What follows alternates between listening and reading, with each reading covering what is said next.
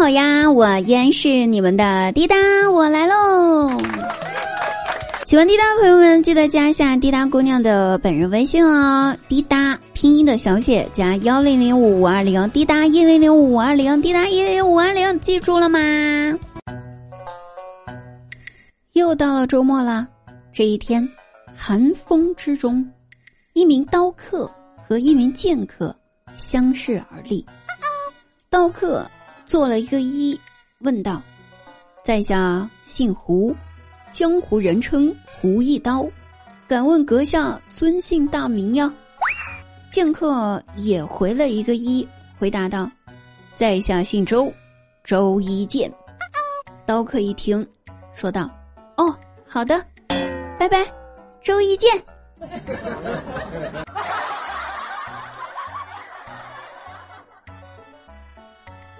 最近呢，我在网上看到说是，如果用盐来洗脸，可以去除脸上的角质。于是吧，我就想试试。晚上睡觉之前洗脸，我去厨房拿了包盐，正准备进厕所关门的时候，被我妈瞅见了。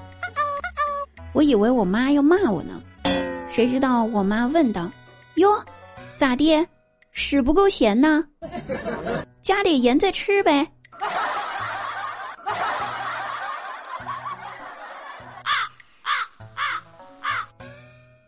我记得吧，上大学那会儿，一到期末考试的时候吧，大家都在埋头苦学复习，可是总有学不下去的时候呀，对不对？一股脑子临时抱佛脚，肯定觉得疲惫。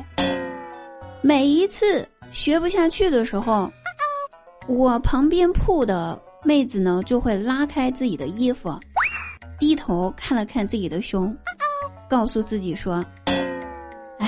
像咱们这种平胸的，只能好好学习了。然后下一刻，他就立马又像打鸡血似的，打起精神好好看书复习了。哎，我一瞅这情况十分奏效，便兴奋的跟他说：“姐妹，我也学不进去，可不可以也借给我看一看呀？”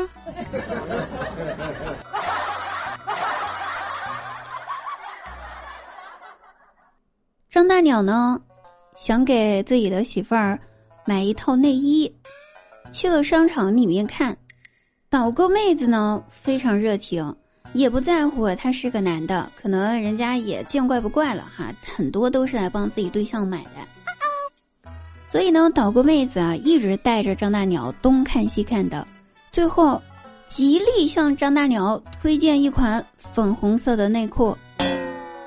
说了这条内裤非常非常的好，非常非常多的好处，什么纯棉呀、吸水呀、不吸汗呐，一大堆。最后吧，还使出了杀手锏，说道：“他自己穿的就是这一款，非常舒服，也很修饰臀型。”张大鸟一听兴奋了，问道：“那请问一下，我可以打开包装看一看吗？”导购小姐姐回答道：“当然可以了，没问题，您请。”然后张大鸟默默的掀开了导购小姐姐的短裙。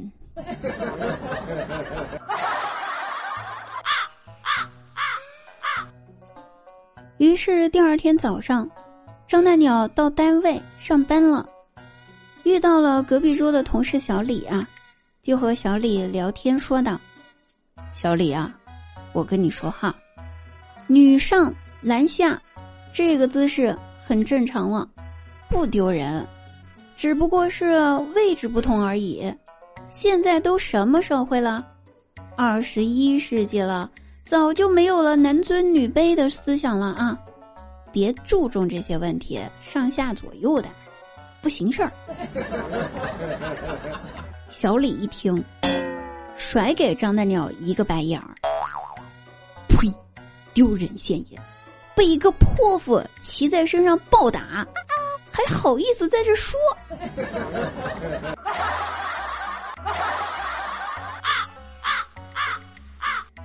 好了，各位朋友，我们本期节目到此结束啦！记得每天晚上九点半，我都会在喜马拉雅直播，搜索“滴答姑娘”四个字，就可以来到我的直播间找我呀，等你哦，不见不散。嗯。